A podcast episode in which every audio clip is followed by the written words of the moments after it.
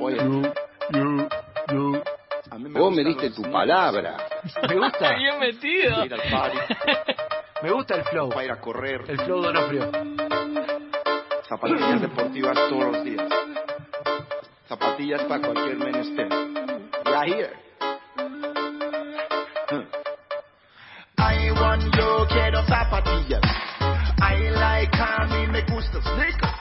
Señoras y señores, está con nosotros el número uno en zapatillas, cuyo libro será regalado por muchísima gente en Navidad. Yo le compré dos.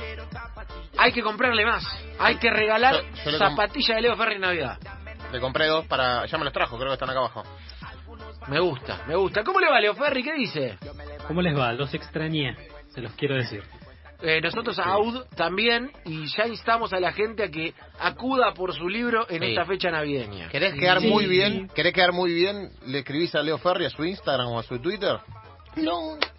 Y Exacto, me se lo parece un diseño lin- un, un regalo lindo y no es porque lo, lo haya escrito yo, ¿eh? Para nada, para nada. No, lo hemos leído, lo hemos Lo leído. hemos y leído, tiene historia, te digo, eh, historias increíbles. Forrest Gump, tiene las Forrest historias de los grandes modelos, tiene, aparte, a diferencia, de, no, no a diferencia de otro libro, en desmedio de otro libro, sino en favor de este, mucha imagen, Leo, tiene una calidad Sí. editorial. Eh, Qué la lindo verdad cuando que- un libro es un objeto lindo. Sí, Claro, sí, sí, sí, un objeto de colección. Sí, eh, va por ahí. va por Coincido, ahí. coincido en todo lo que dicen, es todo lo que me han dicho y la verdad que salió mejor de lo que esperábamos. Y bueno, sí, lo tengo, tengo acá varios ejemplares, el que quiera uno me escribe y arreglamos para, para hacérselo llegar. Y además, lo último, y esto lo voy a decir yo a título personal, eh, hay muchos libros para regalar, hay grandes autores, pero Leo pu- puso el hombro y dijo, yo voy a hacer un libro de zapatillas porque me gusta el tema, nadie había hecho un libro de zapatillas, eh, es como también poner eh, ponerle un manguito al que, viste, apuesta por algo nuevo, al que construye otro lugar, eso a título personal. Leito, ¿de qué vamos a conversar hoy? Hoy, eh, en nuestra decimosexta columna de este mierda. año, vamos a hablar de, de un ídolo argentino. ¿Vieron el documental de Vilas? Sí, claro, muy El bueno. de Pupo. Bueno, el de Pupo, el. Exacto. Vilas, serás lo que debas ser o no serás nada.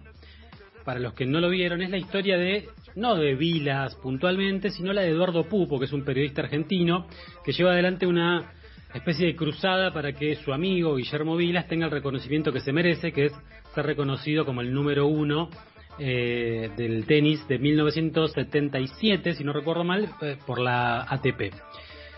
Es un, una- un documental que está muy bien hecho, que está hecho con mucho amor, se nota, y los que no lo hayan visto, lo invito a, que, a lo que lo vean. No hace falta ser un conocedor de la carrera de Vilas, ni un fanático de, de él como deportista, porque va más allá de eso. Cuenta una historia que la verdad que está muy bien. Yo lo contacté a Eduardo Pupo para hablar sobre las zapatillas de Vilas, porque, a ver, siempre me pareció que Vilas había usado muchísimas marcas, eh, y lo confirmé cuando hablé con él y esto es lo que me dijo. Ahí tengo un audio a. A ver, a ver, a ver lo que dijo Eduardo Pupo. Vilas utilizó mm, varias marcas de calzado en su carrera, pero no tantas como tal vez supongamos. En sus primeros años en el Náutico Mar le compraron las eh, Pirelli que tenían suela crepé, eh, que cuando se gastaban se mandaban a recauchutar en, a una gomería, como las gomas de los autos, según me contó el propio Vilas. Después, ya en la alta competencia, en el exterior, usó Fred Perry, eh, que eran de tenis en ese momento, también en césped y, y para canchas rápidas y polvo de ladrillo, incluso en 1974 y parte del 75, y más adelante ya con eh, por contrato en la Argentina se puso las tradicionales Pampero tenis, que eran de alpargatas, y en 1974 ya se lo puede ver eh, tanto en filmaciones como en algunas fotos que pasó eh, a Topper, ¿no? Y desde 1976 en adelante alternó con Diadora, con GB, que era su propia marca, y con esas ganó, por ejemplo, el US Open del, bueno, del 77, y Puma, que es, eh, bueno, con las que tiene el contrato en la actualidad. Cuando jugaba en el país utilizaba Topper, pero en el exterior volvía al calzado que tenía el contrato internacional. Tremendo, no sabía que había una marca GB, por ejemplo. No, no, es- son raras las marcas aparte. claro. Es todo un hallazgo, te digo, no, no, nunca hubiera Bueno, acertado, Leo. ¿les gustó? Sí, Tremendo, claro. no, no, Gran hay- testimonio, hay- aparte. hay- De Pupo, que es el que más sabe de Vila, no, no, hay un montón de cosas que no sabía. Para agregar algo de lo que a, a lo que decía Pupo, es que Vilas calzaba 42.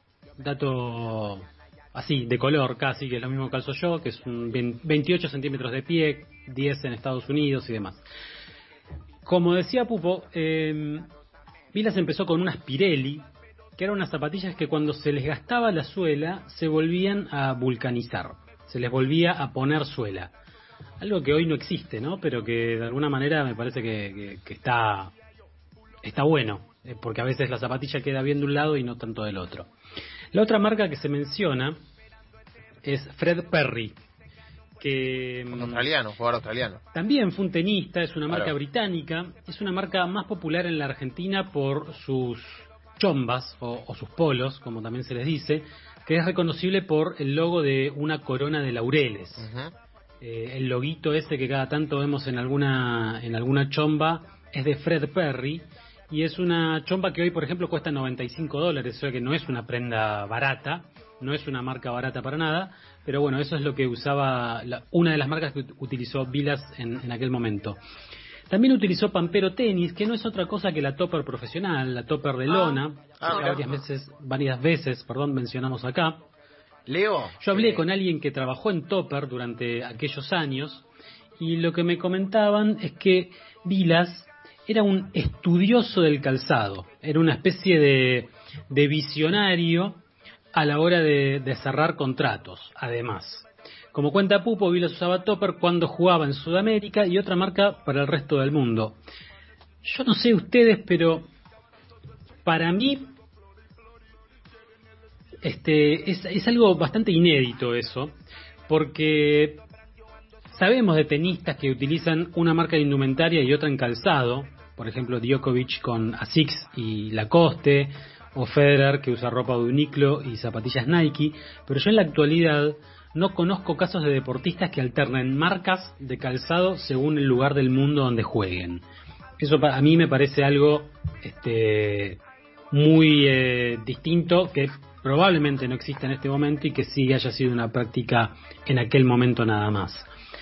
Pilas, también me, me contaban, solía pedir cuatro pares de zapatillas con números para arriba y para abajo. Es decir, Mirá. pedía su número, que era el 42, pero también pedía un 41, tal vez, pe- tal vez pedía un 43 y hasta un 44. Y el objetivo que tenía era probar cuál le quedaba más cómodo de acuerdo a cómo estén sus pies ese día. Leo. No sé si a ustedes les pasa. Sí, Pero, ¿por qué pide un número más chico? está, ¿Te está molesta? ¿eh? La obsesión de Vil, primero la obsesión de Vilas. Está bien, La pero lo que voy la, la física, o sea, no se le va a achicar el pie. ¿Por qué pedía No, 41? pero no sé si a ustedes les pasa eh, que a veces tienen los pies más hinchados. Eso se explica con el número más grande. Pero también lo cierto es que Vila jugaba en distintos terrenos. Sí. Y en ese momento no teníamos una zapatilla especial para polvo de ladrillo y otra para cemento y otra para sintético. A lo mejor él le servía, esto es algo que digo yo porque la persona que, me contó esto, en cual yo confío y creo que esto es cierto, em, eh, no, me, no me supo explicar el motivo, ¿sí? Pero yo supongo que se, se debía un poco a eso. ¿Qué, ¿Qué deportista era el que usaba los botines bien apretados? ¿Riquelme era? Seba, vos debes saber eso. Eh, sí, Romano usaba de, de cuero y bien apretadito, sí, sí, claro. Era, era un, Claro, que a veces marca. los tenían que mojar para que se agranden un toque, ¿no es cierto? Claro, claro, por, Entonces- el, por, la- por el cuero, el además. cuero, claro. Exacto, bueno, acá había una cuestión de, de comodidad o, o de manía o de divismo, no lo sabemos, pero eh, me encantó saber que Vilas hacía eso. Eh, los calzados, otro dato que me comentaban, es que los calzados que le hacían eran especiales, no porque tuvieran hormas especiales, porque fueran más anchos o más largos, sino porque eh, no se sacaban de la fabricación en serie. No era el mismo calzado que, por más que sea el mismo modelo, se conseguía en un negocio. Se chequeaba que no tengan ningún tipo de fallas y después se le enviaban. Y lo que me decía esta persona que trabajaba en Topper es que eh, eh, las Topper eran irrompibles, te podían romper los pies, pero las zapatillas, las zapatillas no fallaban. Qué buena esa, es buena. No, pero aparte, es, eso lo, lo quería inferir antes. No dejemos de ver Que eran topper de lona. que eran, imagínense hoy, nosotros que somos amateurs de la vida, Nadie se ocurriría ir a jugar un partido de algo con, ton- con topper de. vas a de jugar al tenis con topper, yo me termino no- con los pies arruinados, vos jugás. Ni siquiera el padre vas a jugar con tenis. No, no, no, no, No, es, ni como, es como siquiera jugar descalzo. caminando. Ni o siquiera sea, salís a, si salís claro, a caminar no salís de las viaje, topper, claro. tipo pasear, no vas con las topper porque decís, Me van a romper morir. la pierna, claro. Claro, me queda el pie hecho un...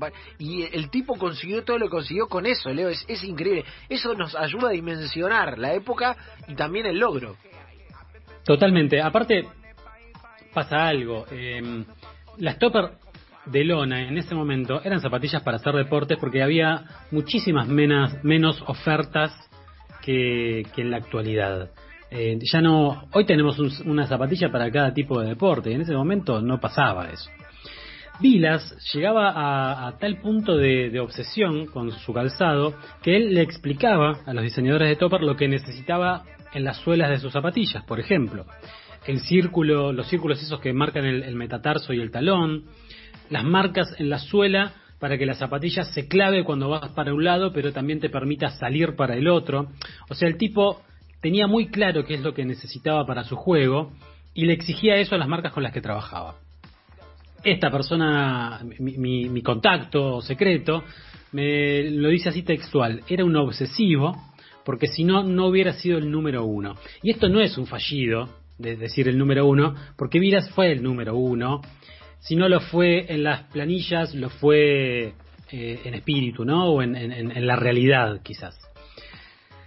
Utilizó otras marcas, como decía Pupo en, en el audio, Diadora, que es una marca italiana, nacida en 1948, contemporánea de, de Adidas y, de Puma. Utilizó Eles, que es la otra marca Claro. italiana fundada en 1959. Y utilizó Fila, otra marca italiana fundada en 1911 estas tres marcas, de alguna manera, en, en otro mundo, ¿sí? Eh, no dejan de ser las topper de Italia. Porque, como ya comentamos alguna vez, las marcas no eran globales en ese momento, sino que era algo, una cuestión mucho más local. Había muy pocas marcas internacionales. Adidas quizás en ese momento era la más conocida y Nike, pensemos que en el 48 o en el 59 y mucho menos en, en 1911 todavía no existía. Nike nació en 1972.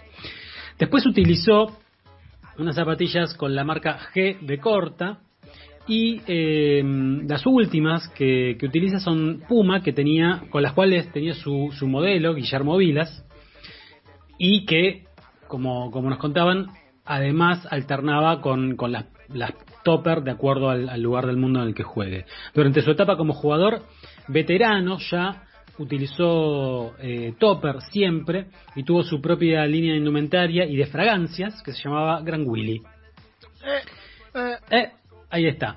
Y en 2013, hace siete años, se lanzó una edición conmemorativa de las Topper GB que hoy en Mercado Libre se ofrece, no digo que se compre, sino que solamente se ofrece a 14.900 pesos, que para un, unas Topper es un numerazo. No me, me claro, parece. la, la topper, la común que la vas a buscar el, es, vale dos, ma- dos mangos, no vale dos mangos, No, pero, pero vale más respecto del resto de las zapatillas, claro. sí, siempre fue una zapatilla popular. Eh, Exactamente, es una zapatilla que hoy eh, está... Ah, hay, hay topper desde 4.000 pesos, tranquilamente, y en cambio tenemos, no sé, Jordan, por ejemplo, que salen 15 lu- las 15 lucas que, que se ofrece este modelo en reventa. Claro. De alguna manera de lo que habla esto es que es de que Vilas marcó una época, no hay muchísimos deportistas argentinos que tengan sus propios modelos de zapatillas o sus propias líneas de indumentaria. Vilas fue uno, Maradona, como ya hablamos en, en ocasión de su cumpleaños, cuando hicimos esta columna, también tuvo su línea con, con Puma, justamente, la otra marca que utilizó Vilas. Y son gustitos que se pueden dar los, los ídolos y que se podían dar los ídolos argentinos, creo yo, en, en otro tiempo. pensemos que ni siquiera Manu Ginobili tuvo sus propias Nike Manu Ginobili. Y quizás estamos hablando de que Manu haya sido el deportista número uno o uno de los mejores deportistas de la historia argentina, pero sin embargo no tuvo ese ese, ese, ese chiche, digamos, de, tener unas zapatillas con tu propio nombre. Vilas sí las tuvo y hoy cotizan muy bien. Y vuelvo a recomendarles, eh, recordando mis tiempos de, de crítico de espectáculos, que vean Vilas, serás lo que debas ser o no seas nada o no serás nada, porque está muy bien y ahí pueden ver, si prestan atención, todas estas marcas que mencionamos en los pies de, del Gran Willy. Guillermo Vilas, nada más ni nada menos, y toda su magnificencia y sus pies en la voz de Leo Ferri. Me quedé con, con la topper de lona.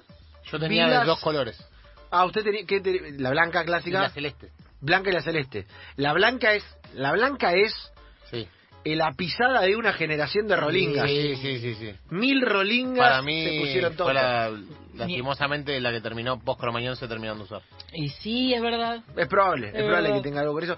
En el barrio No, cuando te pones la, la- te pones las topper y suena Viejas locas, todo suena- igual.